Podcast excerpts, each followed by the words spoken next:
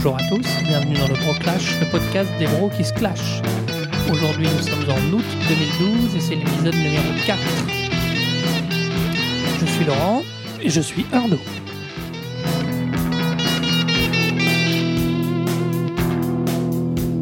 Donc c'est l'épisode 4 qui fait suite évidemment à l'épisode 3. Tout à fait- C'est tout à fait logique. hein. Qui s'est porté sur le Toxic Avenger dont le... qui a vu la victoire d'Arnaud. Winner Voilà, tant pis pour vous. Et donc qui a choisi le nouvel objet culturel du Broclash. Et donc l'enjeu de ce broclash, ce sera donc la trilogie de Bat- sur Batman de Christopher Nolan.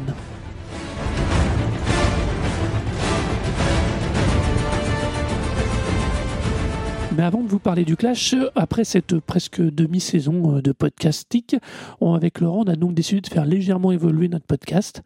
Et on s'est dit qu'un mois c'était long et que des fois, euh, le simple fait de participer, lire, voir ou écouter notre objet culturel était peut-être un peu court pour, euh, pour un mois. Et puis on avait aussi des choses qu'on aimait l'un et l'autre, mais sur lesquelles on était d'accord ou qu'on ne voyait pas d'intérêt pour faire un clash.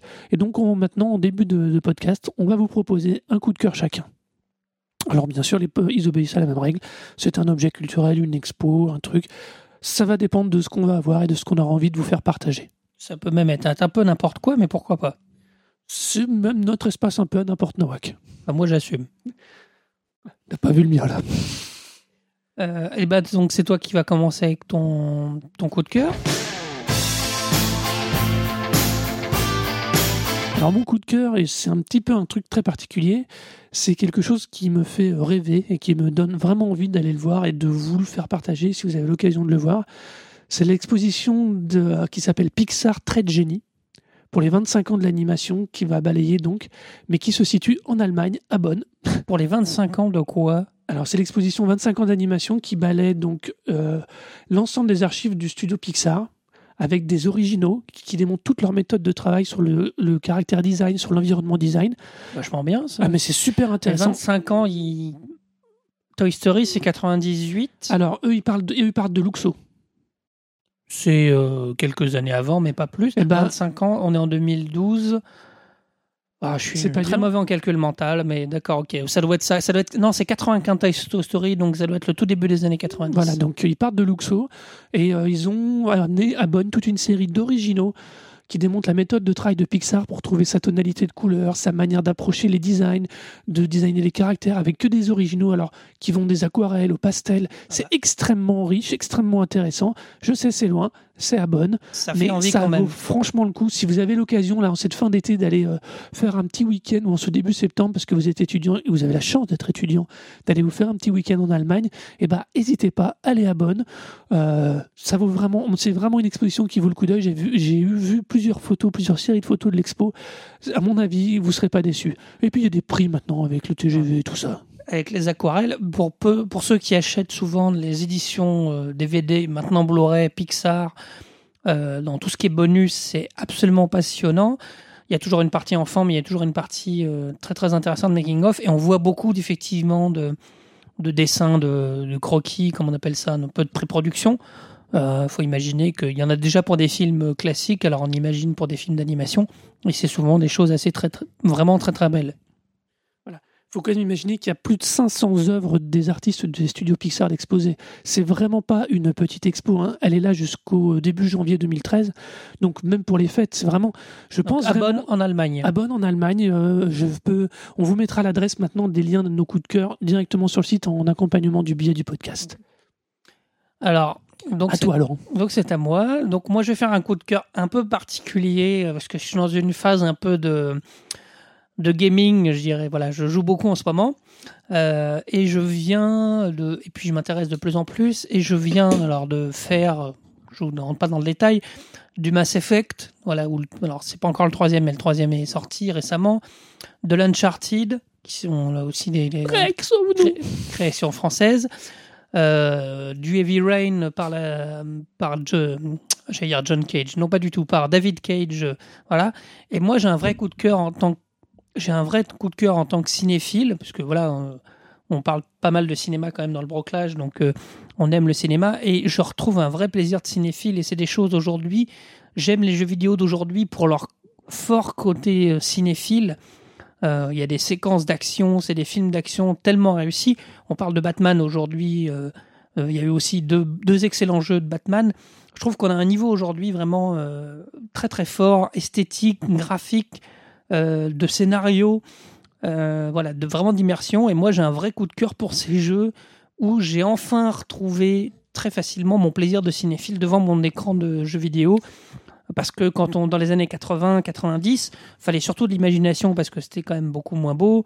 Ça, ça ne pouvait qu'être moins long, l'immersion était moins, souvent moins forte. Alors bon, euh, j'aime bien le rétro gaming, mais voilà. Je trouve qu'aujourd'hui, on a des jeux qui sont, pour une partie, hein, produits comme des films. Et ça, c'est vraiment fort. Et je, vraiment, moi, c'est un truc qui me plaît de plus en plus dans ce côté-là.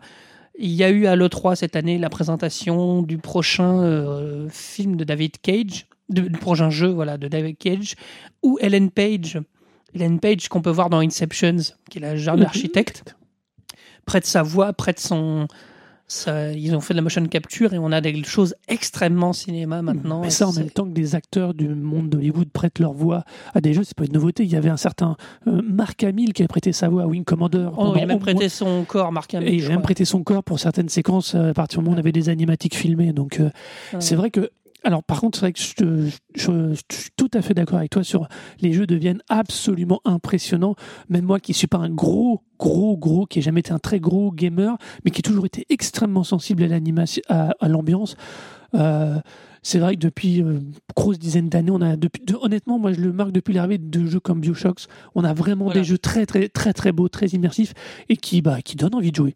Non, non, c'est vraiment ça. Et je trouve que voilà, les cinéphiles, euh, faut se lancer. Alors, euh, pour ceux qui n'ont jamais manipulé une manette, euh, ça fait bizarre, mais on retrouve vraiment des choses euh, absolument géniales. Voilà, c'était mon coup de cœur, un peu, un peu étrange, mais sur le, la production de jeux vidéo actuelle. Et on va donc passer à la trilogie de Batman de Christopher Nolan. C'est le clash. Ce podcast est susceptible de contenir des spoilers sur l'objet présenté.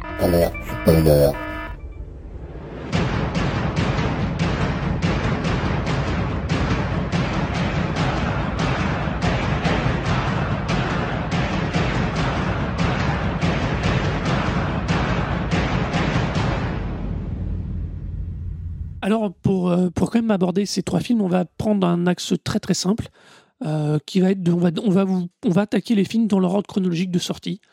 Euh, et, et après, on fera une petite synthèse de toutes nos remarques. Enfin, on, on recumulera nos points de vue à la fin sur l'ensemble que crée l'arrivée de Dark Knight Rising dans cette trilogie de Nolan. Rises. Rises.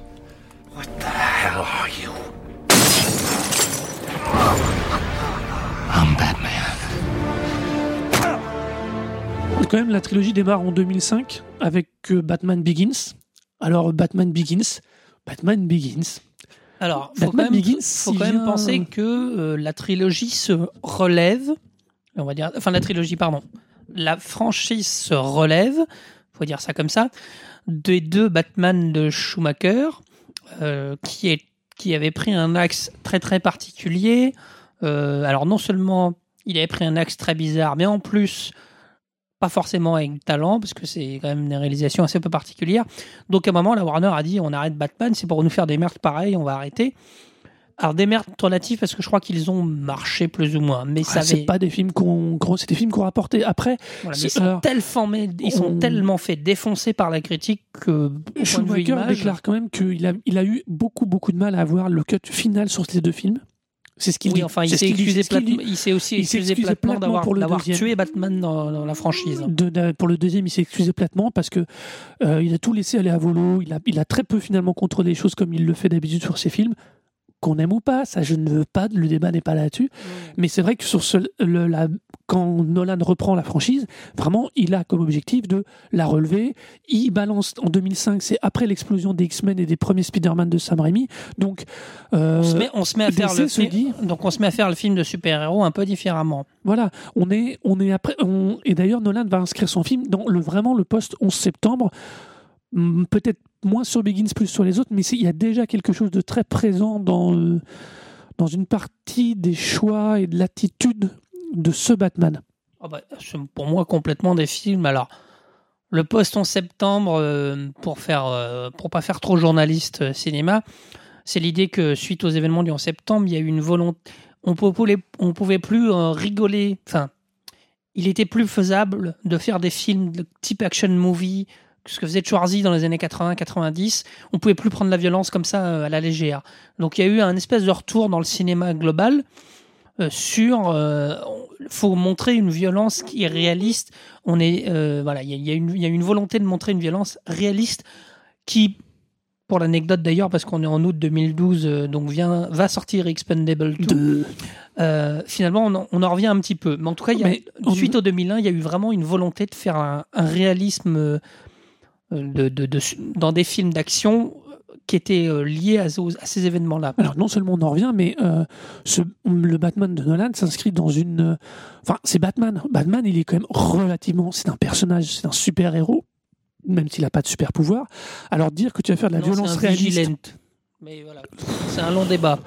On pourrait renvoyer au, au- l'histoire des vrais super-héros que, donnent les éclaireurs, avec que Péremptoire fait dans les éclaireurs, mais je pense que ce Batman-là, euh, de Nolan, oui, il est plus violent, mais en même temps, il reste encore assez. Pour moi, honnêtement, des trois films, c'est celui que je préfère finalement, c'est Batman Begins, malgré tout un tas de trucs qui m'agacent profondément. Alors, comme, le- comme le dit aussi bien le titre, Begins raconte la genèse de Batman et euh, la ren- donc le, on va La création du Batman. la création du Batman par le parcours que va effectuer Bruce Wayne, euh, parcours mystique, parcours physique euh, que va effectuer Bruce Wayne avant d'affronter en fin de Batman euh, et l'épouvantail plus ou moins Era- Scarecrow. Scarecrow et Ra's al Ghul euh, interprété par Liam Neeson euh, et la Ligue de euh, la Mhm. Ligue des ombres League of Shadow. Alors on en parle parce qu'évidemment on va en parler tout au long des trois Alors, films. C'est extrêmement. Alors, on a. Alors, pour moi, ce Batman-là, il se rapproche énormément des deux premiers Batman qu'avait fait Tim Burton il y a quelques années. Pour moi, c'est le meilleur des. Pour, honnêtement, pour moi, c'est. Enfin, je dirais pas que c'est le meilleur, c'est celui qui me plaît le plus parce que j'ai un gros, gros souci avec la, la trilogie de Nolan. parce on s'en doute. Un, un gros souci de cohérence. On va, on va y venir. Parce que euh, ce premier Batman s'ouvre sur, euh, sur cette séquence, comme très souvent avec Batman. Donc, Batman tombe dans le trou, a peur des chauves-souris. C'est un, c'est quasiment un Le jeune Bruce le Wayne. jeune Bruce Wayne, c'est c'est un classique de l'univers de Batman. Son père vient le chercher. Il y a la séquence où les parents sont tués. Mais ces parents-là sont très particuliers parce que, comme à chaque fois, l'univers dans lequel on va les voir évoluer, cette ville, ce Gotham City qui ne l'est pas dans le premier film, qui est Chicago. Euh, Non, non, qui- qui est déjà Gotham non, pardon, City. qui, est- oui, enfin, qui a été tourné à Chicago, mais qui est Gotham, qui est déjà Gotham City, est très, et pour moi est très gothique encore, a encore énormément de l'influence de Burton, avec ce métro à trois niveaux, ces grandes arches, ces grandes, cette espèce d'étonnante profondeur. Euh, et ça, c'est quelque chose que j'aime bien et que j'aimais bien et qui me faisait un bel effet de continuité. Après, ça, ça, c'est quelque chose qui va disparaître dans les deux autres, et c'est quelque chose qui, me gêne énormément. Je, je trouve pas, je t'interromps Arnaud, je te trouve pas le premier Batman spécifiquement gothique. Le problème, c'est que les Batman de Burton euh, sont complètement gothiques. Mais alors, euh, c'est bien simple. Il y a un plan, euh, de me souvenir dans celui de 89, le premier, où Batman, il est, c'est le plan de fin, voilà, Mm. Euh, parce que sa copine Kim Basinger de l'époque attend, l'attend entre guillemets, il est dans la voiture, et la caméra remonte un immeuble, et en haut de l'immeuble, sur une corniche de l'immeuble, il y a Batman. Mais Or, non, on- Batman. on, a trois, on a dans les trois films, on a ce plan-là. hein. On a en début du Dark Knight. Rising. Attends, attends, f- j'ai pas fini. f- J'ai pas fini. Si je te dis ça, c'est quand Burton fait ça, Batman il dirait une gargouille. Batman, il est complète. Et la gargouille, Oui, c'est la cathédrale gothique. Batman fait vraiment intégrer au, au truc. Il n'y a pas du tout cet effet. Évidemment que Nolan Non, fait non, des ça, plans. ça de- réévoque pour moi. Ouais, mais évidemment que Nolan fait des plans de ville avec Batman en haut, parce que Batman, il est plus souvent bizarrement en haut que. Voilà, comme Spider-Man qui sera, qui s'accrochera parfois au haut, du- au haut de l'Empire State Building. Et des Twin Tower Par contre, euh, les plans de Nolan font pas du tout gothique. Ah non, non, je dis, il y a une signal. Le, le- je vais même aller plus loin. L'univers graphique et globalement la tonalité du film est plus proche du jaune que du bleu, comme elle se le sera après. Ça, c'est vrai. Et le premier est très jaune. décor, Et le décor est très. Je dis, il est plus d'inspiration gothique. On est plus proche de la continuité qu'il pourrait y avoir avec les Batman de Burton, oublions ceux de Schumacher, que, que finalement les autres. Mais malgré tout cela, moi, il y a- je- après, on, a, on rentre dans la mythologie de Batman quand il rencontre. Ra's al Ghul. Moi, je suis désolé.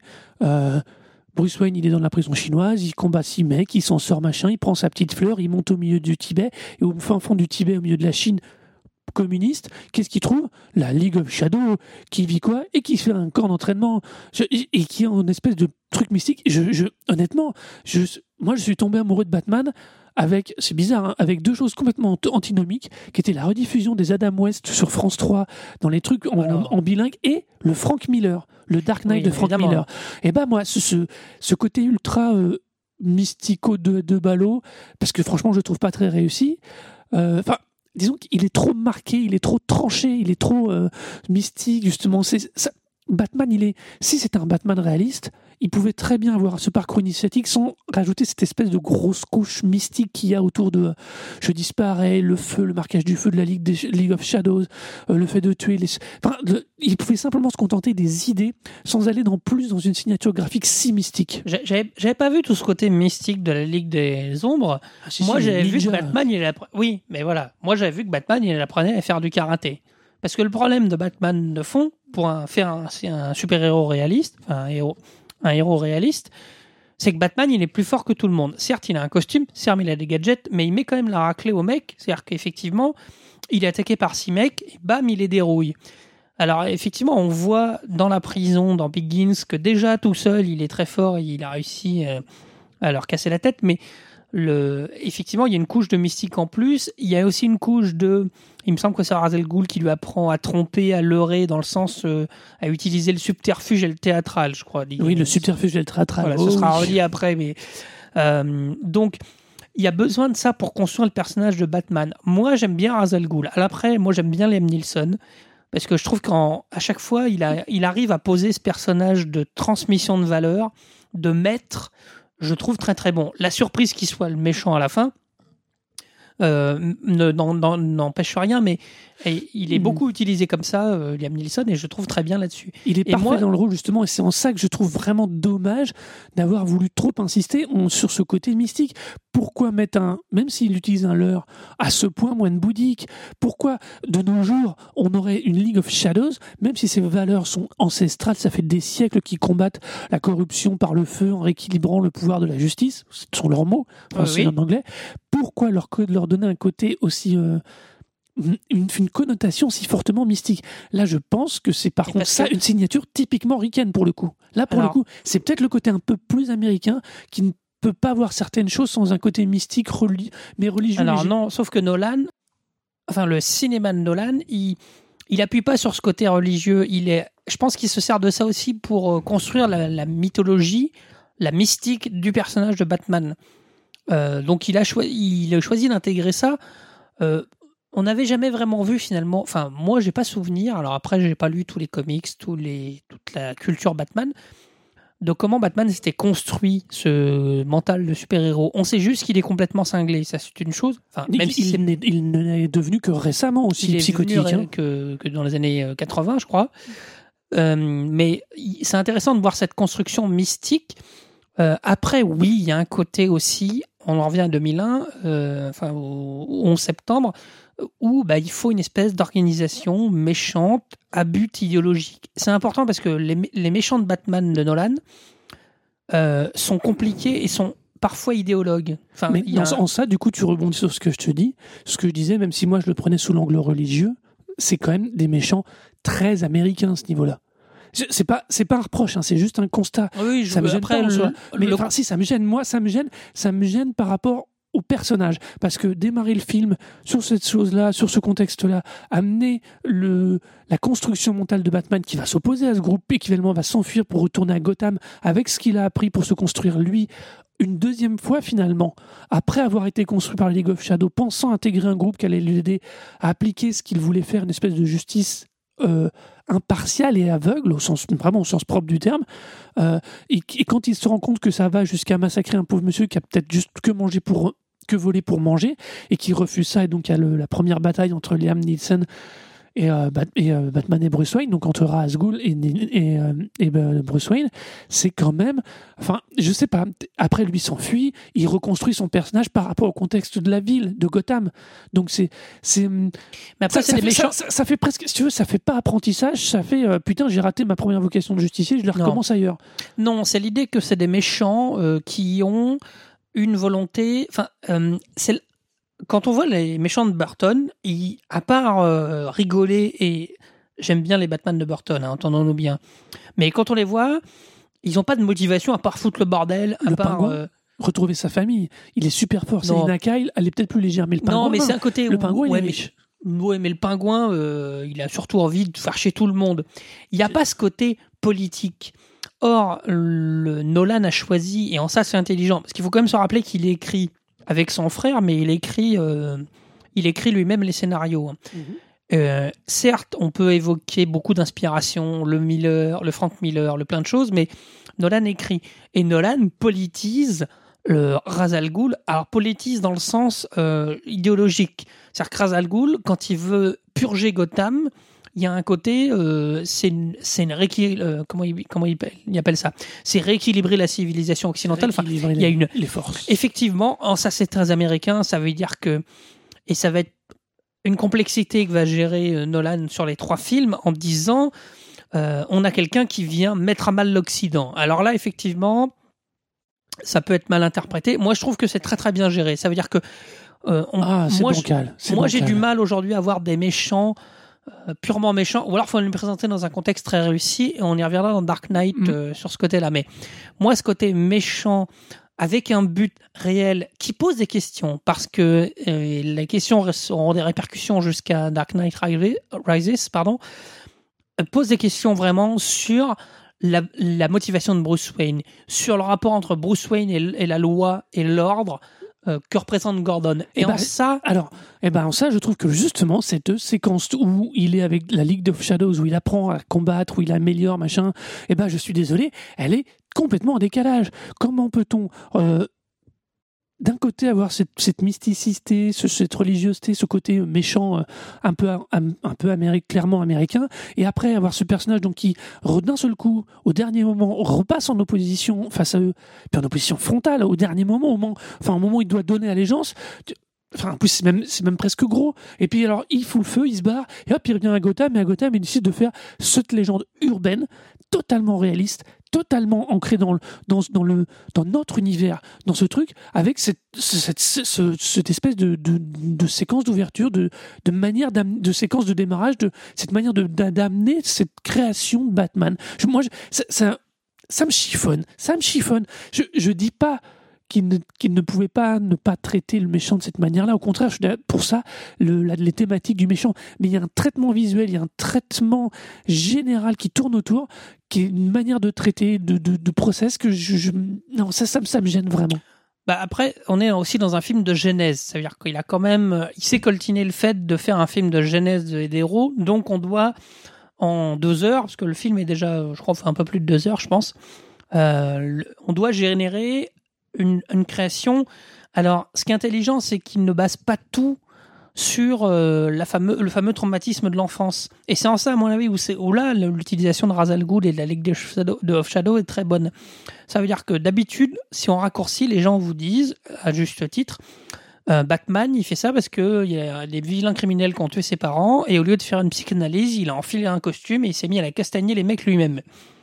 Euh, voilà. Même s'il était formé par League of Shadow, c'est ça. Hein Oui, mais la League of Shadow lui le met au bout de ses, de ses questionnements sur euh, faire justice lui-même. Alors, remet en perspective, c'est le fait de pas simplement faire justice pour soi, Bah mais voilà. faire justice pour la société. Oui. son, son rapport avec Gordon sera toujours intéressant. Et Gordon sort des films d'ailleurs. C'est une puissance qu'avait Nolan. Gary Oldman, génial. Gary Oldman est génial, mais Sur les trois films. euh, Burton avait complètement. Enfin, le rôle de Gordon était anecdotique. C'est-à-dire que Burton.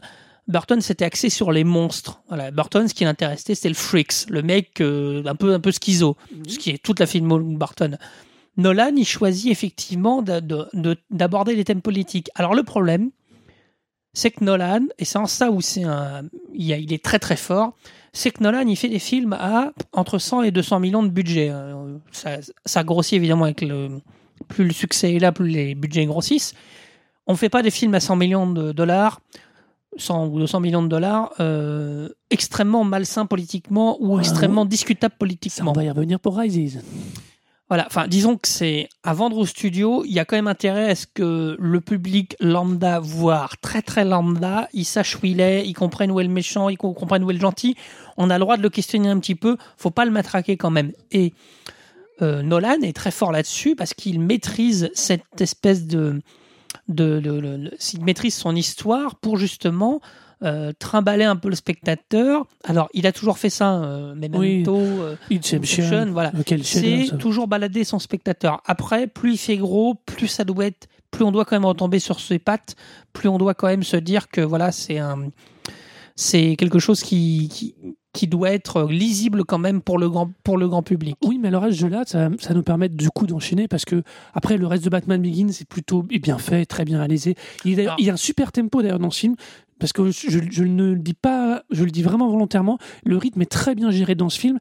Ce qui va me permettre de faire une double transition entre le rythme et le fait de ce méchant. Parce que Alors- quand on va attaquer le Batman, le The Dark Knight, Oui. où là, avec l'apparition du Joker, où là, on a un méchant qui, dont, dont tout le long, on va se dire, mais d'où il sort, qui c'est, on n'a pas ses empreintes, on ne Oui. connaîtra jamais l'identité originelle du Joker. Oui. Le Joker n'a qu'un but, foutre le bordel. I believe whatever doesn't kill you simply makes you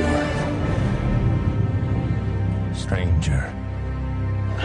Ouais, alors, Tu, attends, avant- tu reviens pour revenir à ce que tu disais. On est donc face, même, alors, autant dans le premier film, il va se conformer à cette espèce de logique, on va dire, P, familiale, peut-être un peu PG-13, honnêtement, Oui. euh, qu'impose le PG-13 pour que toute la famille puisse venir voir le film. Autant dans The Dark Knight, il va être encore plus subtil pour pousser beaucoup plus loin la violence, et d'ailleurs, la signification de la violence. Le Joker est anth- anthologique, mais là, par contre, dans ce film, le, on va pour moi, il y a d'énormes problèmes de rythme entre les moments de tension, le rythme qui avance le Joker et, ce- et cette, et cette double fin, la fin du Joker, puis après la séquence Harvey Dent. C'est The Dark Knight. euh, c'est, il est, il- pour moi, il est, en- il est beau, il est bleu, il est noir, il est bleu. il est, il est très réussi, mais enfin, il est presque réussi parfaitement, mais il y a un vrai, vrai souci de rythme. Alors, je sais, je pense que quand ils font le 2, ils savent déjà qu'ils vont faire le 3, et je Oui. pense a cette séquence Mais qui quand va ils justifier le le, 1, mensonge et qui va justifier énormément de choses dans le 3, Oui. euh, est très compliqué à placer. Cette, cette, cette fin avec Harvey Dent, elle est très, très, Alors, très je bizarre. vais y revenir. Deux petites choses. Euh, à mon avis, dès qu'ils font, quand ils font le 1, le 1 finit avec un plan sur une carte du Joker. Donc, ils se laissent une porte ouverte en disant ils l'ont pas tourné, il y a quand même plus de trois ans entre les deux films, mais euh, il y a vraiment une, euh, Mais ils, ils- ils sont bien écrits en soi. il y, a une idée, il y a une idée de se dire on va faire une suite. Juste avant de passer à Dark Knight, il y a quand même une trouvaille qui est excellente. de- je- On a beaucoup parlé de Liam Neeson. Moi, je défends Kristen Bale.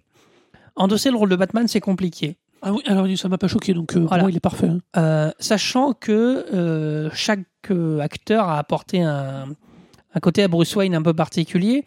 Bale, il a un petit côté beau gosse. Bon, alors il a une, une bouille, une drôle de bouille, mais un côté beau gosse et il a vraiment une, une gueule. Il n'est pas souriant, c'est pas un acteur qui sourit beaucoup, mais il a quelque chose de, de guerrier. Et quand il fait le Batman, avec sa fameuse voix, euh, où il choisit de travestir, travestir sa voix quand il fait Batman, ce qui est un peu logique finalement. parce que- Oui, c'est un peu comme les lunettes de Superman, ça voit. non, ouais, mais alors, euh, Oui, c'est volontaire. non, mais il y a un côté, c'est le premier Batman où, alors, en général, il y a plein de gens qui voient Batman et Bruce Wayne et qui se rendent compte jamais de qui est qui. Bon, alors on se dit, nous, d'habitude. En même temps, euh, c'est plus cohérent, il y a que le menton. Oui, mais, par ouais, contre, là, c'est il y a vrai que vraiment sa voix est tellement prenante il est- il- que normalement, il y, a un- il y a un risque d'identification plus facile. Il en- Ça, au moins, ils ont été cohérents. Il en fait une légende urbaine en ayant cette voix-là, et voilà. Oui, Ça Donc- participe au- à l'impact. Le casting de Bale, de Christian Bale, est vraiment une réussite, je trouve, dans le, dans le physique. Voilà, il, a un, ba- il incarne un Batman physique.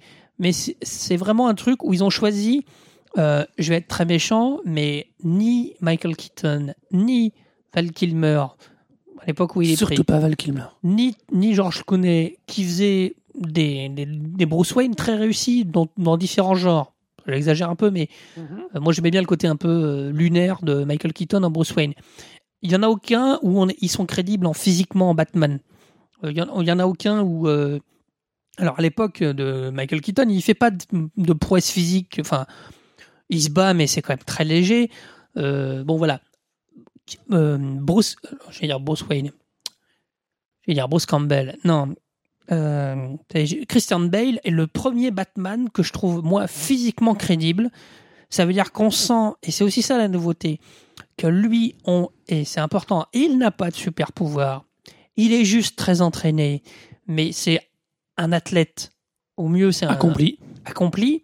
Et c'est quand même un mec qui doit encaisser un certain nombre de choses, qui doit vraiment cartonner, euh, enfin, qui, qui doit être physique. Et Bale, c'est vraiment une trouvaille, et il va porter les trois films dans leur complexité aussi, parce qu'il apporte ça dans ce qu'on décrivait un peu dans le, le problème de la de comment se placer fa- face à la justice, à la police. Euh, il va apporter cette complexité-là en apportant aussi une crédibilité physique, et on va lui coller des méchants de plus en plus physiques. Effectivement, et là on va passer parce que c'est vrai que sur la forme, il a une réussite. euh, je trouve des trois films. Alors déjà de Begins, effectivement avec un ton très jaune, mais voilà, il y a une, belle réussite. Effectivement un Gotham très beau, euh, très très jaune. C'est un espèce de jaunâtre. euh, Ah non, mais ce- je te dis, ce, Begins, il a, il a des no- il est, très, il est bon, il a de très bonne qualité, mais de toute façon, c'est ce qui va me gêner finalement en, sur la, sur le fond, c'est souvent ce qui va me gêner, c'est la, la manière d'amener certains propos et des fois la naïveté absolue de la manière de les dire, de les faire ou de les montrer, que je trouve quand même un poil too much. Après, à partir donc, puisqu'on avait commencé sur The Dark Knight, On va passer à Dark Knight. The Dark Knight, il est. Alors, moi, visuellement, je, suis amoureux de ce film, mais je- j'aime les films noirs, vraiment noirs dans le sens, euh, dans le sens d'un Blade Runner, dans le sens de, de même d'un Legend de Ridley Scott, ou c'est Ridley Scott, oui, je crois que je dis pas de bêtises, oui, qui sont quand même dans une ambiance très sombre, dans, toujours en demi-teinte. J'aime ça, quel que soit. Mais il y y a le milieu m'emmerde. Il y a, il y a un, il y a tout le temps où, appelle le, ça un où le tunnel, Joker mais est je- arrêté, euh, où il est dans le commissariat, où là de l'intrigue se, ça se traîne. Et alors après, par contre, il y a cette énorme séquence du bateau qui est, qui est extrêmement forte, extrêmement bien, des deux bateaux, des deux ferries Ah oui. qui est extrêmement bien amené et qui amène l'arrestation du Joker. Et que dans le même temps, avant ça, on a déjà eu la séquence de l'hôpital. Et donc, qui, mais qui est, qui est loin, du coup, qui est loin. Et d'un seul coup, Averdent revient pour finir le film, recommence, re- nous relancer la Alors. deuxième ligne d'intrigue. Je. y a- il y a- alors, je, je, je sais bien que j'imagine que Nolan, il avait ces deux grandes lignes qu'il voulait raconter, discuter, échanger, essayer de faire une dynamique, montrer que le Joker était juste le Joker, que le Joker ne peut pas être autre chose que le Joker. À l'inverse d'Harvey Dent, qui est justement ce personnage qui démontre la, la théorie du Joker, qui est que n'importe qui, même le, le chevalier blanc, peut devenir un méchant. Mais c'est je- il y a- Alors, c'est casse-gueule. C'est il y a- casse- deux- il y a- Je dirais pas que c'est raté, mais c'est casse-gueule. il y a deux éléments. C'est vrai qu'il y a un souci dans Dark Knight, un petit, qui est d'emmener une intrigue comme celle du Joker. Ça veut dire un méchant qu'on voit dès le début, qui est dans la fabuleuse séquence d'ouverture de qui a un braquage du Joker, euh, voilà, où on voit porté par Heath Ledger qui fait un Joker que moi j'aime beaucoup. J'aimais beaucoup Nicholson, mais je trouve que Ledger apporte une folie, un truc. il est à l'image de ce que tu de ce que tu aimes dans euh, Michael Bell, c'est-à-dire que ce sont des personnages qui rendent réellement crédibles. Michael Keaton, il était crédible, mais il était maigre. Bah oui, voilà. Clooney, faut pas déconner. Val Kilmer, faut pas déconner. bon, voilà. Euh, donc c'est pour ça, lui, quand, quand il est torse nu, quand il est blessé, Michael Bell, on voit son physique. Le Joker, quand il est, il- son physique, l'attitude, le, il est, euh, il est parfaitement interprété. Quand on connaît le après ce qui arrive à l'acteur, on se dit qu'il était vraiment parfait pour le rôle, malheureusement. Mais en tout cas, mener une comme ça, un, un, un méchant aussi fort, une confrontation avec Batman, le- amener un climax, faire mourir le Joker, et après redémarrer 20 minutes de film C'est sur un autre connerie. méchant, c'est très compliqué. C'est une Euh, connerie. voilà, on a déjà vu euh, Peter Jackson avec le la fin du Seigneur des Anneaux où il fait 3-4 fins de suite. Oui, mais c'est euh, pas pareil. T'en as 9 heures de film, tu Oui, viens voilà. t'as, t'as- Mais t'as c'est- 5 lignes d'intrigue à boucler. C'est quand même Il y a compliqué. tout Ça- énormément de choses qui ont été C'est évoquées. toujours compliqué. Là, on a, là, on a quoi 2 heures, 2h40, je crois. Ouais, Euh, au, moins, au moins deux, au moins deux heures, enfin une petite deux heures et demie, je pense. Le truc, c'est que finalement, euh, moi, j'ai pensé ça la première fois que je l'ai vu. Alors, au milieu, il y a une petite, il y a une petite poursuite qui est un peu longue, mais bon. Euh, J'aime pas ça, moi j'aime bien les poursuites. Ça avec sa. Batmobile, sa moto, il y a tout un truc. Mhm. Euh, c'est encore plus fort visuellement. C'est-à-dire que je pense que c'est un des plus aboutis des trois euh, visuellement, au point de vue réalisation. Il est magnifique. Enfin voilà, la, la photo, de- la photo est très belle tout au long, mais Mhm. vraiment là, il y a quelque chose. Des, beaux plans. Euh, Nolan n'est pas un dingo des plans euh, soit iconiques. Il n'y a pas le côté euh, Oui, il nous fait pas du, du, du comment on dit, Du Avenger, ou je sais pas quoi. du- il n'y bah, a pas ce côté. Alors, Alors, puisque tu évoques les Avengers, et que Bah nous oui, sommes dans les que- super-héros, là on a, comme, et tu l'as, c'est toi qui l'as dit tout à l'heure, oui, on est dans un, dans une, dans un essai, je, je dis bien, dans une tentative de traitement réaliste euh, d'un super-héros. Euh, The Avenger, non, The Avenger, c'est, c'est, c'est le comics à l'écran. C'est, il n'y a pas trois comics. plans qui soient pas des plans parfaits, qui soient pas des plans héroïques. Il n'y a pas trois actions qui soient pas totalement héroïques. C'est, du kiff total. C'est, c'est du super-héros à l'écran. Et on en revient au. oh, je te coupe 30 secondes, Arnaud. On en revient au plan, euh, au plan iconique euh, dont on parlait. Mm.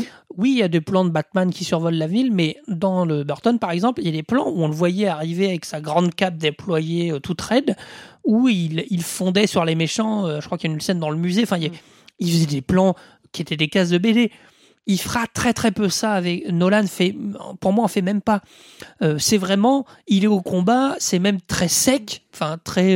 dans le début de Dark Knight, il intervient dans une avec où il y a des copies de Batman, des mecs qui se prennent pour le Batman, et il intervient et vraiment il en, il en abuse très très peu. Voire il en fait pas. Donc on est dans un mec qui, honnêtement, il serait pas costumé. euh, c'est un c'est un flic. Enfin j'exagère, c'est un flic. Non, parce qu'il n'a pas les méthodes un peu particulières, mais il serait pas costumé. Euh, c'est un mec qui casse la gueule à un autre. Il y a rien, il n'y a pas de d'effets théâtraux euh, excessifs. Euh, ici, il fait un peu de fumigène, mais il n'y a pas ce Ah, il côté. euh, je déploie ma cape et oulala, Oui. je vous fais peur. Alors lui, alors lui joue sur les effets théâtrales, mais la réalisation n'insiste pas là-dessus. Faut, faut, faut pas oublier ça quand même. Le personnage reste. Il y a tout un jeu de mythe, de légende urbaine, de mise en place du mythe de Batman autour des méchants qui est important. hein. Que par contre, c'est vrai, Nolan n'insiste pas sur, sur visuellement dans la mise en scène sur ce côté-là. Euh, je, continue, je, toujours cette logique de, du, de Batman, là, de, rythme, je voudrais juste rappeler un truc. La ville, le Gotham City, ne ressemble plus à celle du premier film.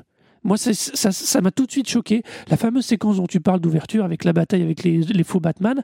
Ça, Non, Je pensais. alors, non, a- non, juste, c'est une aparté. non, mais je quelque chose la, la- qui- la séquence d'ouverture, c'est le cas du Joker où on voit aussi la ville. Voilà. Mais la ville est très réaliste. La Ah, ville, ville, c'est tourné à Chicago. C'est une ville. C'est un une peu ville. une gueule de C'est New pas York parce qu'il y a une espèce ville. d'île qui fait penser à Manhattan, mais elle a perdu tout son charme gothique euh, d'avant. Où sont les, euh, les Bowers? Où sont les Bowers? Où est enfermé Scarecrow normalement? Ben, Oui, c'est je suis en train de me dire, il y a, même pas de, il y a même pas d'Arkham Asylum. Non, il y a aucun. mais non, Alors, je dis pas qu'il faille réutiliser tous les poncifs des comics, mais je, c'est, presque trop dépouillé, trop réaliste cette, ce traitement de Gotham, alors que Batman, c'est Gotham et Gotham, c'est Batman. Il y a un truc, il y a un- tu vois, ça, c'est, à partir du 2, c'est quelque chose qui va me manquer dans les deux films. En, plus de ce problème, donc, du coup, de chronologie, enfin, de, de Alors- rythme qui, est une, quête qui, pour moi, est vraiment gênant. Honnêtement, à, part- à part- euh, à la limite qu'il ait fait une espèce de transition pour faire disparaître la ville euh, gothique au début, oui. Euh, après qu'il est euh, dans un Batman réaliste, il peut pas faire le gothique. Euh, Il n'y a pas de ville comme ça. Si, il ferait ça à Paris, il pourrait faire ça, mais il irait pas bien haut. Mais euh, Il y a pas- fin haut de Tour Eiffel. Oui, voilà. Mais il n'y a pas de ville gothique. Enfin, c'est la ville de Burton. Ça fait, c'est- c'est des studios de cinéma, quoi. Ça sent encore le. Voilà, il y a des corniches. Je parlais tout à l'heure, il y a des gargouilles. La la série animée de. Ça y est, comme je suis des années 90, jouait aussi un Batman très gothique avec des, des corniches, des trucs comme ça. Euh, Nolan, il est pas là. Alors, à mon avis, dans ce que tu décris, à mon avis, il s'est même servi du Begins pour se débarrasser de ça. Donc, il est vraiment dans un truc où la vie, il doit revenir au réalisme. C'est très important parce que c'est son axe de travail. Lui, c'est ça. Et ça me paraît, moi, aujourd'hui, beaucoup plus faisable de faire des films de super-héros. Euh, à un moment, il faut faire un choix. Je pense que quand on a le cul entre deux chaises, ça marche pas. Soit on fait Ah non, ça, je suis Avenger. d'accord. Pourtant, Avenger est dans une ville tout à fait banale. Je sais même pas où ils arrivent. Ils sont à New York, je crois d'ailleurs. C'est New York qui ravage. Mais, euh, mais voilà, euh, New York, vu ce que fait subir euh, les Avengers à New York, il y a, il y a pour deux ans et demi de reconstruction. Quoi. Là, Dix ans et demi. voilà, il y a un côté où le- Nolan choisit de faire du réalisme. De toute façon, Nolan a toujours été un cinéaste quand même très. il y a une part de réalisme dans un. Même s'il joue avec Inception, avec des rêves et tout, tout est. Il y a, il, il est, c'est pas un cinéaste fantasmagorique du tout. Ah non, il a, il a pas un univers euh, à la Burton ou Du à la, tout, du tout, je du sais pas tout. qui on pourrait évoquer ou à la Lucas où ils ont ils ont pas des univers en soi, ils ont euh, euh, ils ont c'est quelqu'un Ils ont qui des veut- thèmes. Voilà, ils ont des thèmes plus que des euh, des, des univers. Et pour C'est l'histoire quand du même- rythme, C'est c'est quand même un tout petit enfin, Batman et Gotham, c'est quand même la, le c'est ça. Enfin, tu vois, c'est juste, ça manque. Enfin, je trouve que je lui demande pas d'aller euh, d'aller dans le gothique de Burton, mais il y avait peut-être un petit équilibre à trouver. Peut-être un- le, le, le- le premier Gotham était était bien, était était juste ce qu'il Ouais, fallait. C'était surtout pas crédible. Enfin, c'était pas réaliste. Ouais, ouais, C'était pas réaliste. ouais. Donc c'est un choix de voilà que mo- que moi défends et qui est vraiment intéressant. Euh, par exemple, et alors pour l'histoire du rythme, pardon. Oui. Pour l'histoire du rythme, le truc c'est que ça, moi aussi quand j'ai vu la première fois, j'ai vu Dark Knight, je me suis dit il y a trop de méchants parce que les films où il y a trop de méchants c'est compliqué. Enfin c'est compliqué. C'est dur à gérer dans les storylines euh, comme on le décrivait. La la séquence après la mort du Joker dans Batman Da- dans The Dark Knight ne s'explique que dans une seule chose, c'est Rises. Ça veut dire que ça va construire tout, toute la, tout le démarrage de, de Dark Knight Rises. Bah, ça fait très bizarre. Et bah, ça fait très bizarre. Et finalement, ça aurait moi, très bien pu être une séquence d'ouverture avec une ellipse de 8 ans. Du coup, pour Rises. ouais, mais aurait- alors Rises fait déjà deux heures euh, et des brouettes. Et je suis gentil, et, et- et beaucoup de brouettes, j'entends. Putain de brouette. Euh, donc, euh, non, non, mais c'est un truc où euh, cette, la mort d'Harvey Dent, le- son- sa, sa transformation en double face. Alors, c'est le. Allez, je vais accorder ça. C'est le plus gros bémol. Ça veut dire qu'il arrive à inventer un méchant avec la genèse du méchant et sa mort en 20 minutes. C'est, c'est, ça va vite. Mais au-delà, de- alors, admettons qu'il n'ait pas le choix, qu'il ait mélangé les deux. Mais pourquoi placer la séquence de l'hôpital si tôt dans le film? Et je, sais bien que c'est parce que il s'attarde au parcours complet du Joker et ne veut traiter qu'Harvey Dent. Je dirais que comme ah, c'est le Joker qui va convaincre Harvey Dent qu'il peut être double face. Donc il y a Enfin, je veux dire, il y a tout un. Du coup, il y a un moment où Harvey Dent doit disparaître pour construire son personnage de double face. Mais du coup, ce, cette- moi, c'est ce laps de temps qui est gigantesque entre le moment où ils, le, où ils ont ces- cet échange étonnant, très bien fait. D'ailleurs, l'effet spécial sur le visage de l'acteur est très réussi. Ah oui, mais, Tu vois, sur, sur cet échange, Eckhart, je crois. voilà, sur cet, euh, oui, c'est.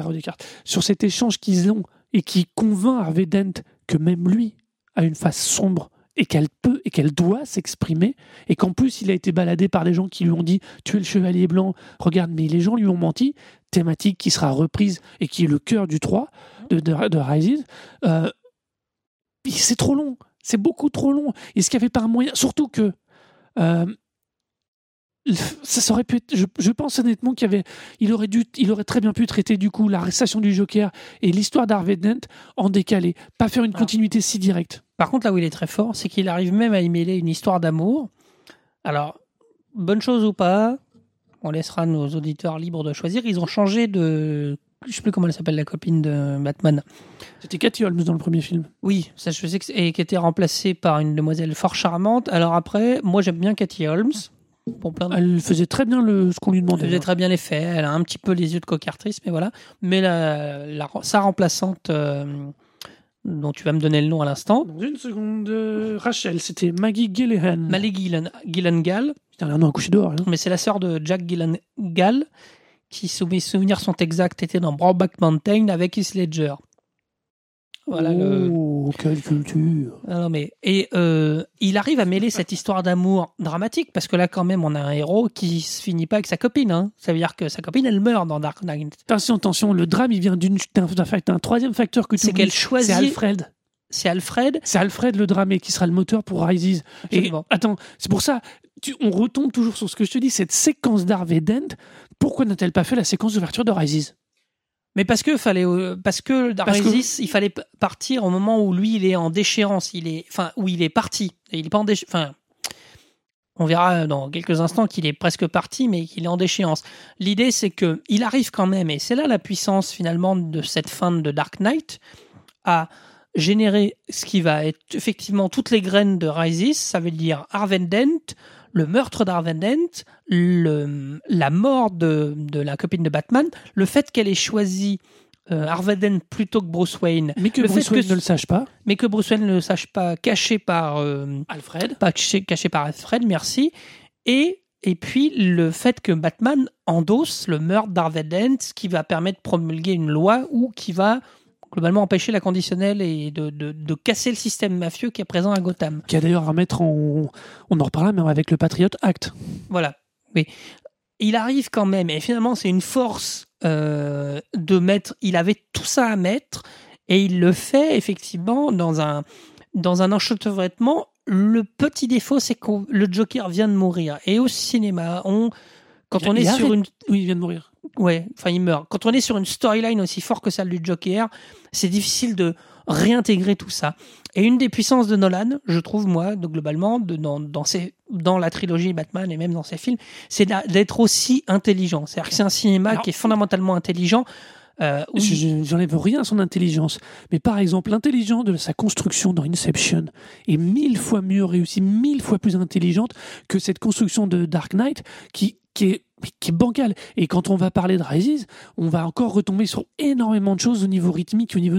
Il y a, je, je- c'est, c'est en ça, c'est d'ailleurs en ça que ça m'agace ces trois, c'est surtout les deux derniers, The Dark Knight et Rises, que, que ça me déprime parce que quand on voit Inception, quand on voit le bijou d'agencement, de montage scénaristique que c'est, et le, rythme qu'il a, il est, il est quasiment. Il y a une petite longueur à la fin, peut-être dans Inception, mais trois fois rien, c'est tellement. Il y a vraiment quelque chose. Et quand on voit le. le- particulièrement, puisqu'on on va enchaîner sur Rises, le, le, la, la rythmique de Rises, il y, a- vraiment un truc qui va pas. Il y a, y a des séquences bizarres, il y a des trucs qui viennent en plein milieu, de- comme des cheveux sur la soupe.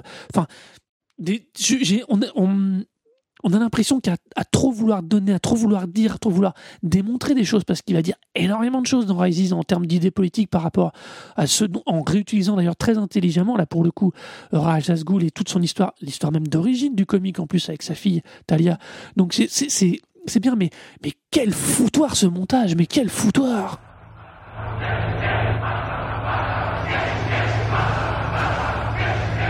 What does that mean? Rise. Alors non, tu peux tu peux pas dire que c'est le foutoir parce que le film est quand même à une espèce de narration particulière parce qu'effectivement il y a des temps très longs et des temps euh, très accélérés. Alors notamment la fin avec euh, toute la période où Bane tient la ville, où euh, se passe le temps avec l'arrivée de la neige, etc. Mais non, le foutoir, non, parce que j'ai en étant caricatural, j'ai tout compris, donc c'est bien que Bah, le problème, c'est pas tant qu'on comprend, c'est finalement, c'est plutôt ce qui, ce qu'on voit pas. Quand il, euh, tu vois, typiquement, tu parles de la baigne, le passage sous la neige, on passe des heures dans le puits sans fond, ou c'est encore, de toute façon, c'est encore cette problématique que j'ai avec cette mysticité, un bizarroïde, cette espèce de religi- religiosité qui rajoute absolument. Bon, là, on passe, il sort enfin, et là, c'est quand même assez hallucinant. La prochaine fois que l'on voit Batman, enfin, que l'on voit Bruce Wayne, il est dans la ville, il a passé le barrage des, militaires qui boucle la ville pour éviter que l'explosion soit déclenchée par Bane. Il, il a passé les ponts écroulés, il a passé toutes les patrouilles de Bane, et en plus, non seulement réapparaît dans Gotham City, mais il réapparaît en trouvant Celia Kyle direct. Je veux dire, je veux bien qu'il fasse certaines Héros, ellipses, fa- je veux bien qu'il fasse certaines ellipses, mais il pourrait quand même, euh, je sais pas, retrouver un tout petit peu plus de logique. On aurait, je sais pas moi, trois quatre plans de lui en train de remonter de, remon- de- dans une ville en Inde, trois, j'en sais rien, je dis n'importe quoi, trois quatre plans de lui arrivant dans un aéroport américain, tu vois. Et puis ça, le foutoir, il se traduit aussi pour moi par cette séquence où il y a le commissaire qui discute avec euh, ce qui viendra le futur Robin, Blake Blake, qui discute avec Blake, où Blake lui dit le mensonge était nécessaire, il fallait garder le héros. Cette séquence, elle tombe complètement au niveau rythmique entre une séquence de Bane, là après on va commencer à attaquer la neige, c'est très bizarre. Je pense qu'il il avait il avait envie de dire tellement de choses, tellement d'idées. Il avait envie de montrer tellement toute cette euh, en vérité lui il a tout construit à l'inverse de Burton qui avait tout construit ses films autour des méchants, lui il a vraiment construit ses films autour du gentil, enfin autour de Batman. Qui est Batman? Pourquoi est-ce qu'on peut dire qu'il est à la fois méchant et gentil? Est-ce que c'est un obsessionnel? Est-ce que c'est machin? Dans le premier film, on nous montre un Batman qui finit, qui finit par se dire, et puis je vais peut-être trop loin, où est ma limite? Dans le deuxième, il dit, je me sacrifie, je ne serai pas le héros, je me sacrifie parce qu'il faut un héros, mais il vaut mieux un chevalier blanc qu'un chevalier noir. Et dans ce troisième film, il va jusqu'au bout du sacrifice ultime, puisque il est supposé mourir. Ah oui. Euh, supposé, d'ailleurs, c'est insupportable, c'est triple fin, mais bon. Non, voilà, mais on retombe encore. Il, il monte tellement de lignes d'intrigue, il monte ça tellement bizarrement qu'il sait toujours pas fait finir ses films. Non, mais le truc, c'est que, comme tu dis, c'est centré sur lui. Or, euh, je vois pas ce qu'aurait apporté euh, cinq minutes de séquence de Batman en train de trouver la ville, de rentrer avec... Enfin, ça n'a- ça n'aurait rien apporté. Une fois que l'idée, je pense que c'est ça le symbole, alors discutable ou pas, moi je vois pas de religiosité dans ce puits, je vois surtout euh, Batman, je vois Bruce Wayne en lutte avec lui-même. Donc le, le, le plus compliqué pour Batman, c'est de trouver une raison, enfin d'arriver à sortir de, de ce puits. Une fois qu'il a sorti, une fois qu'il est sorti de ce puits, tout le reste, on s'en fiche. On se doute qu'il va retourner à Gotham City. On se doute qu'il va réussir à rentrer. On se doute qu'il va. Alors voilà, il tombe sur euh, bam. Il tombe pas, il, va, il vient la chercher puisqu'il lui demande Je vais avoir besoin de votre aide. Je te, rapp- il- quand il la retrouve, Oui, oui, non, mais, ça- il mais dit besoin de vous. Et c'est là où il lui. Sais pas tout à fait l'âme à ce moment-là, mais c'est quasiment le- la séquence d'après, c'est l'espèce de montage du, euh, de l'attaque avec euh, la police, et après ça va être le coup de avec où il lui montre la moto, donc où il lui donne la moto à Selina Kyle. Donc euh, c'est. euh, c'est Non, ça. non, mais moi, Après, je dis pas, je dis bien, je dis pas que le film est, est mauvais. Bien au contraire, d'ailleurs, il a, il a des qualités immenses. Il est, il, est d'ailleurs extrêmement intelligent pour un film de super-héros. Euh, on est très très loin, d'ailleurs, sur, sur le fond d'un Avenger. J'adore Avenger, hein, mais c'est complètement différent. C'est vraiment une autre façon de traiter le super-héros. Et comme je disais, c'est aussi la première fois, je trouve, qu'on traite Batman sous l'angle de Batman.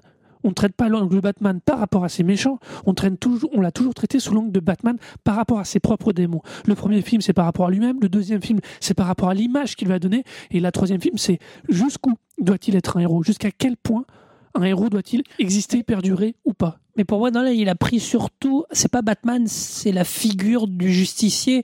C'est ça qui l'intéresse. Euh, ça pourrait être Batman, ça pourrait être. Enfin, je Non, crois non, que. non, ça, peut, ça ne peut être que Batman pour ce Oui, ça. mais alors dans DC, euh, je sais pas, ou dans ça Marvel peut pas d'ailleurs. être un super-héros au sens avec des super-pouvoirs parce que tu peux pas avoir le Si, même ça discours. pourrait être Daredevil, qui pour moi a le même. euh, le même background de justicier, de, Ouais. de- dichotomies entre la- faire la justice, mais à quel prix? Effectivement, euh, Thor, il est Dieu. Donc Thor, il se pose pas de questions. Boum, il arrive, c'est Dieu. il- Enfin, il n'y a pas toutes ces problématiques-là. C'est vrai que Batman est le seul héros à poser ces problé- problématiques-là. C'est d'ailleurs ce qui rend un sup- euh, Superman un peu insipide. Enfin, moins passionnant. Et je me demande ce qu'il va en Bah faire ouais. Nolan d'ailleurs. C'est que Superman, il a il a une problématique qui n'est pas la même, mais il n'a pas cette problématique-là. Et seul Batman apporte toute cette question de faire la justice, à quel prix, dans quelles conditions et comment. Et ça, c'est tout ça que Nolan amène. Et je trouve la force de Rises, c'est ça. C'est euh, comment Nolan amène cette question-là face à Bane, Oui, face à la- la- l'anarchie que provoque Bane. euh, comme alors. C'est paradoxal d'ailleurs parce que à la fois il provoque l'anarchie en disant je vous rends Gotham aux citoyens et à la fois derrière il va, il va tout faire sauter. Donc Ah oui, il le dit pas. Il ne dit jamais qu'il Ah, voilà. veut tout faire sauter. non non C'est bien, c'est d'ailleurs tout l'enjeu. Tout d'ailleurs, c'est tout l'enjeu de cette partie-là qui est de dire et qui c'est en ça que je trouve que c'est, enfin, il ne le dit pas, mais on sait qu'il va tout faire sauter, nous, parce que c'est parce que c'est là où d'ailleurs le scénaristiquement c'est très malin sur le sur les grandes lignes de reprendre l'intrigue de Razagul du, du premier. C'est vachement malin. C'est d'ailleurs mais c'est tellement malin, c'est même trop malin, c'est même avec l'espèce de twist à la fin où euh, le porteur des déclencheurs, c'est Tanya, ça fait la fille euh, de Razagul, et c'est elle qui plante Batman, et c'est Marion Cotillard. voilà Et à partir du moment où elle apparaît, Bane n'existe plus quasiment, il n'existe plus. très vite. Oui, mais et, encore- et même sa mort, et encore sa mort, moi je trouve qu'elle est vachement maligne, elle est, elle est relativement cohérente par rapport à. Non, mais si, elle est cohérente. Il ne peut pas le battre physiquement, on le sait. Il Oui, ça, c'est vrai. battre. Et, et la, la conclusion est carrément terrible, immédiate, sèche et franche. C'est, moi, je je trouve ça malin, malin. Ce que je supporte pas, c'est cette espèce de twist à deux balles où d'un seul coup, Bane devient le petit chien-chien de Tanya et lui qui était costaud, cohérent, fort. Tu vois, c'est dans ça, c'est encore un petit foutoir. Moi, c'est encore une espèce de bizarrerie scénaristique. Bane devient le chouchou de la petite dame, en plus de Marion Cotillard. Je soupçonne Nolan d'être amoureux quand même parce qu'il lui file quand même des sacrés rôles. Oui, alors, euh, sauf qu'à chaque fois, c'est très très bizarre. Alors, le problème de Mar- enfin, il y a deux, deux éléments. Il y a Tania et il y a Mario Cotillard. Moi, l'idée, Alors là, moi, l'idée que Tania, euh, tout d'un coup, soit la fille de Ra's al Ghul, euh, qu'on la voit pas arriver, et qu'elle soit elle la- l'espèce d'instigatrice de Bane. euh, ça n'a pas, euh, pour moi, ça n'a pas fait baisser Bane. C'est-à-dire que c'est juste que c'est pas elle, c'est pas lui le cerveau. Euh, moi, ça m'a pas gêné ce twist. oh, c'est très Alors, par contre, il aurait fait sans, je, ça m'aurait, ça m'aurait convenu aussi. Cotillard, elle fait ce qu'elle. Moi, je, pff, ça m'a pas affolé des masses. Alors, la scène de mort qui a beaucoup On- fait rigoler, On, on va. Euh, la scène de mort de Tania qui a beaucoup fait rigoler. Moi, je l'ai revu la deuxième fois, ça me fait moins. C'est vrai que la première fois, ça m'a fait bizarre. La deuxième fois, ça m'a moins fait, euh, ça m'a moins perturbé.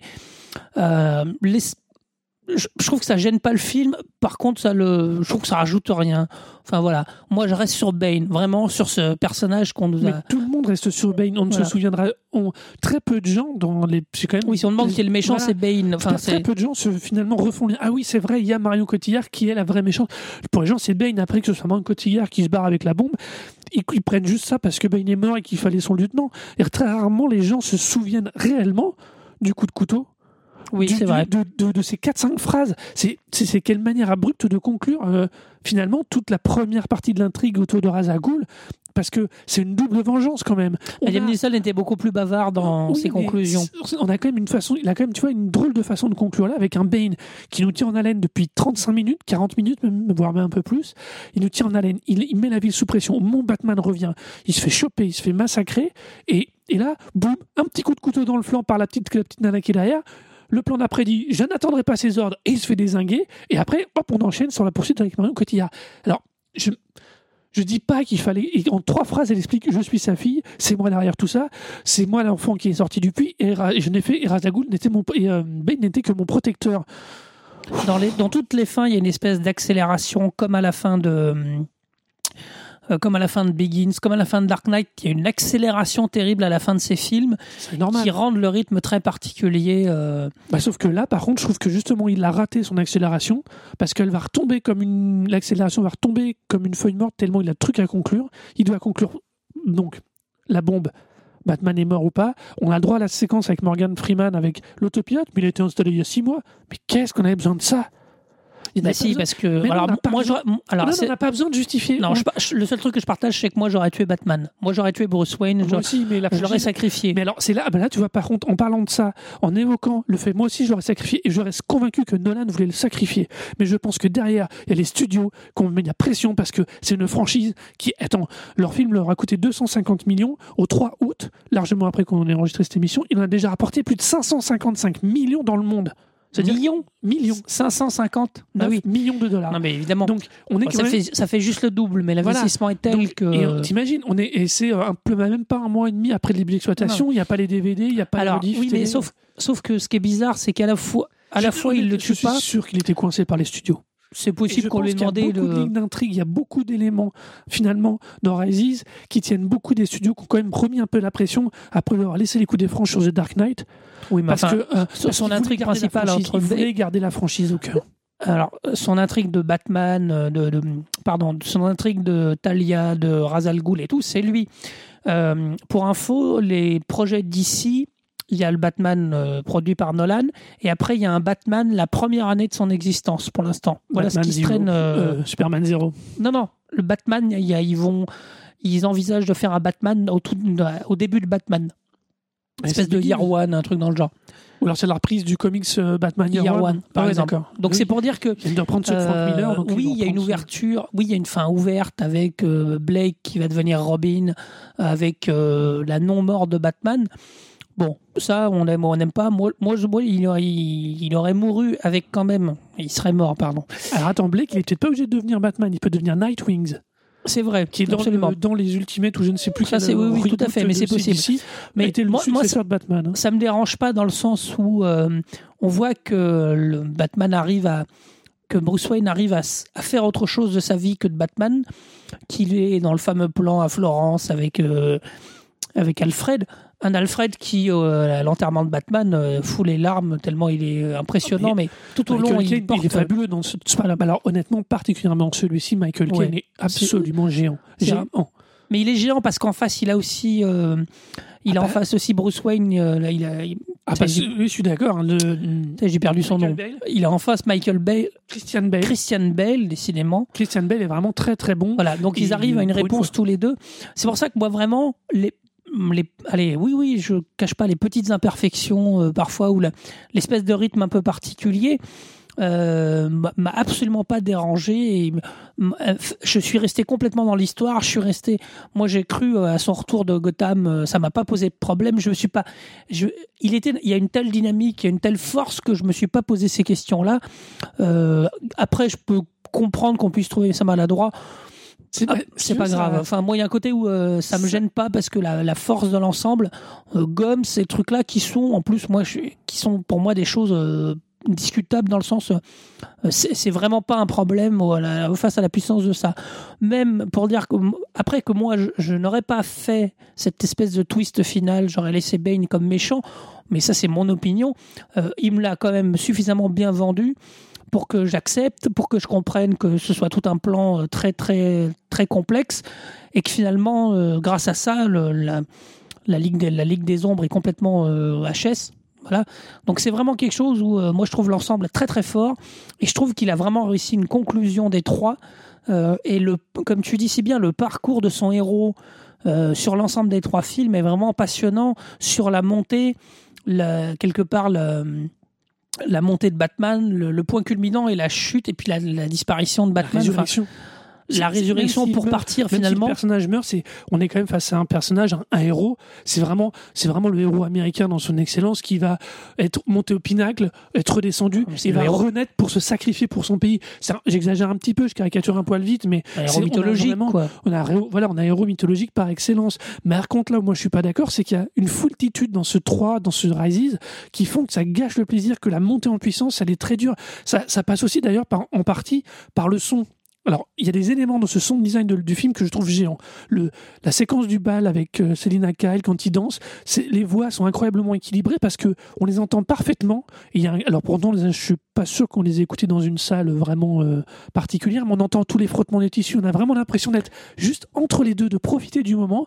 Il y a d'autres moments où, pendant la bagarre au corps à corps, la première premier affrontement entre Batman et Bane, où là, ça bah, c'est- craque, ça pète, ça c'est claque. génial il y a pas de, a pas musique Il n'y a pas de, c'est pas de musique. C'est comme- l'inverse, par moment, c'est comme- si c'est bien fait, la musique arrive et elle est, elle est, bon, elle est lourde comme elle est massive. Hein, c'est du, ça, ça, ça, ça tabasse sévère hein, quand Oui, même. mais hein. c'est Zimmer et il est vois, comme ça pas- alors, c'est quand même un poil trop des fois par moment la musique. Euh, ça plus cette espèce de religiosité que je trouve super mal gérée. Euh, le fait qu'il lui a par la colonne vertébrale en le suspendant et en mettant un coup de pied dans le, dans le dos. Euh, Bon, le fait que ça m'a pas dérangé tout moi. seul. Il y a, y a plein, plein, plein de petits détails. C'est pas que ce soit pas c'est pas que ce soit raté, mais ça fait des petits trucs où moi, enfin moi, ça m'a gêné. Au final, ça m'a gâché le plaisir global parce que il y a cette montée en puissance, ce parcours de, Batman, ce, parcours qui démarre sur un parcours initiatique et qui finit sur le parcours de, de l'absolu héros puisqu'il se sacrifie pour son pays ou enfin pour sa ville. C'est euh, c'est dommage. Manque. J'ai vraiment la sensation. Alors, est-ce que c'est lui qui a eu, comme, comme on le dit de temps- un peu partout, qu'il a du mal à gérer la fin de ses films Ou est-ce que ce petit défaut qu'il a, lui, a probablement été compliqué, je pense, par, une, par les studios qui ont absolument pas voulu voir mourir la franchise pour tout un tas de raisons qui les regardent. Euh, je pense que là, il y a un. Si tu veux, ils peuvent pas faire un. Ils peuvent pas faire un Ligue de justice, la Ligue de, de justice avec Wonder Woman, Superman et Batman. Ligue des justiciers Ligue des justiciers, pardon, si jamais il meurt, la Batman. Alors, je suis pas d'accord. avec- Il y a plusieurs choses. Le sound design est absolument brillant, notamment la scène du stade où on entend juste le gamin chanter, ou même si le public Mm. est censé chanter, on l'entend pas. Et l'arrivée de Bane qui sort du sol pour se montrer quasiment la première fois à la Gotham. Euh, là, il y a une vraie réussite. D'ailleurs, je fais un tout petit passage en disant que le film, je trouvais un... la réalisation me paraît un plus convenue que le deuxième. J'ai l'impression que c'est plus tranquille. Il a un style qui garde, mais ça m'a moins impressionné que le deuxième en, matière de réalisation. Euh, après la musique, oui, Hans Zimmer, c'est un bourrin. C'est-à-dire que c'est le mec qui est responsable de- du thème de Pirates des Caraïbes, du thème de Batman. C'est, il est tout sauf fin. Ça porte, je trouve que ça porte cette espèce d'héroïsme, ce, cette- ce martial, parce que c'est ça, c'est la guerre. Enfin, il y a des, des tambours, des, des, des chœurs, c'est très très guerrier. Ça marche très bien. Euh, la musique, oui, il en fait des tonnes. À la fois, c'est un, un truc où on doit être emporté et le, le thème de Batman est absolument très très bien trouvé. Et on est embarqué avec lui. euh, je veux dire, dès qu'on réentend ce thème, on, ça, ça parle tout de suite. euh, ça parle tout de suite. Le, un dernier truc, c'est le fait que euh, on est dans. Je, dis depuis le début qu'on est dans quelque chose de réaliste. C'est vrai que on n'est pas chez Burton, on n'est pas chez Avenger, on a, on est quelque chose quelque chose de réaliste. Toutefois, c'est quand même des héros, c'est quand même des comics. Ça veut dire qu'il y a un certain nombre de codes que moi je suis prêt à accepter. Ou bah, si le mec il se fait remettre le dos euh, d'un seul coup de poing, bah ça marche. Voilà, il y a des choses que on n'est pas non plus dans un film réel. Donc moi je suis prêt à accepter un certain nombre de choses euh, euh, incroyables du fait qu'on soit dans un truc de super-héros. Donc c'est cette limite-là qui est compliquée à déterminer, où moi j'accepte chez Nolan qu'il ait quelques éléments exceptionnels, on va dire, euh, mais euh, mais dans un, quand même dans un cadre, même s'il a poussé son réalisme, comme je dis depuis le début, il y a un cadre euh, où on, reste dans des films de super-héros. Je veux bien, je suis tout à fait d'accord avec toi sur la notion de réalisme. Et pour en venir à, toutes ces choses qui me chiffonnent, par exemple, il avait honnêtement, il avait pas besoin de nous montrer la scène où il le suspend et où il lui donne un coup de poing. Le, le dialogue aurait pu se faire avant. Mais t'enlèves ces, ces, ces 15-20 secondes de scène là, tu rajoutes un tout petit peu pour la continuité sur le comment Bruce Wayne revient en sortant du trou. Tu vois, il y a, plein de petits splits comme ça au niveau rythmique qui en plus auraient favorisé cette envie de réalisme, favorisé à mon avis le rythme global de, l'intrigue par moment. Globalement, le film a un bon rythme. hein. On on s'ennuie pas. Mais il y a vraiment des des, des- moments où c'est des dents de scie ou des trucs qui tombent comme ça. euh, qui sont, euh, qui sont juste un petit peu complètement en décalage, qui font vraiment trop. Alors je veux bien qu'on soit dans un film de héros, malgré le fait qu'il ait voulu un réalisme, mais il y a quand même des, plein de petits trucs qui sont, euh, enfin, qui moi finissent par gâcher le plaisir. Alors donc, pour conclure, euh, si je, trouve que cette trilogie est extrêmement belle, c'est une vraie réussite, mais je trouve que globalement, la montée en puissance qu'on avait eu droit avec Batman Begins et The Dark Knight finit pas aussi fort et aussi beau et aussi grandissime que ça aurait dû l'être euh, avec Rises, qui pour moi pêche par tous ces plein de petits défauts, comme si euh, il avait voulu en mettre trop, et comme à trop en mettre, il a fini par et que les studios en avaient rajouté une petite couche par dessus, et que du coup on se retrouve avec un film qui, qui a une énorme ambition, qui, qui la satisfait presque, mais il manque ce petit truc pour, pour avoir ce souffle héroïque, ce- ce- ce- cette énergie absolue, ce- cette sensation de vrai héros à la fin. Pour conclure, moi je pense que vraiment il a réussi euh, une nouvelle lecture de, du héros. Il y a quelque chose de puissant dans toute cette trilogie, dans dans cette, euh, dans ce début, dans ce point culminant avec le Dark Knight et dans cette euh, conclusion, vraiment où il y a à la fois une lecture du héros et à la fois une, un vrai questionnement sur le justicier.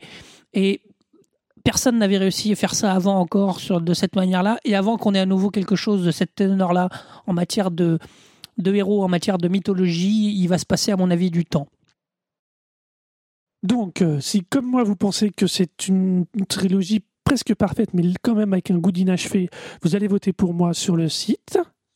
Et si, comme moi, vous pensez que c'est une réussite totale du début à la fin, allez voter pour moi sur le site. www.thebroclash.fr t h e b r o c l a s h.fr où vous retrouverez euh, l'article sur ce- cet épisode et puis aussi les liens vers nos coups de cœur euh, différents. Vous pourrez voter et écouter le podcast, le télécharger ou le lien vers la, la machine à thunes. Et même écouter les anciens euh, si ça vous fait plaisir. Voilà, donc vous pouvez me retrouver, euh, moi sur Twitter, c'est arnaud, arrobase, A-R-N-O-D-O-U-C-E-T. Et moi, c'est Laurent Doucet, L-A-U-R-E-N, L-A-U-R-E-N-T-D-O-U-C-E-T, sur Twitter également. Voilà, on espère que ça vous a plu, puis euh, cultivez-vous bien. Cultivez-vous bien.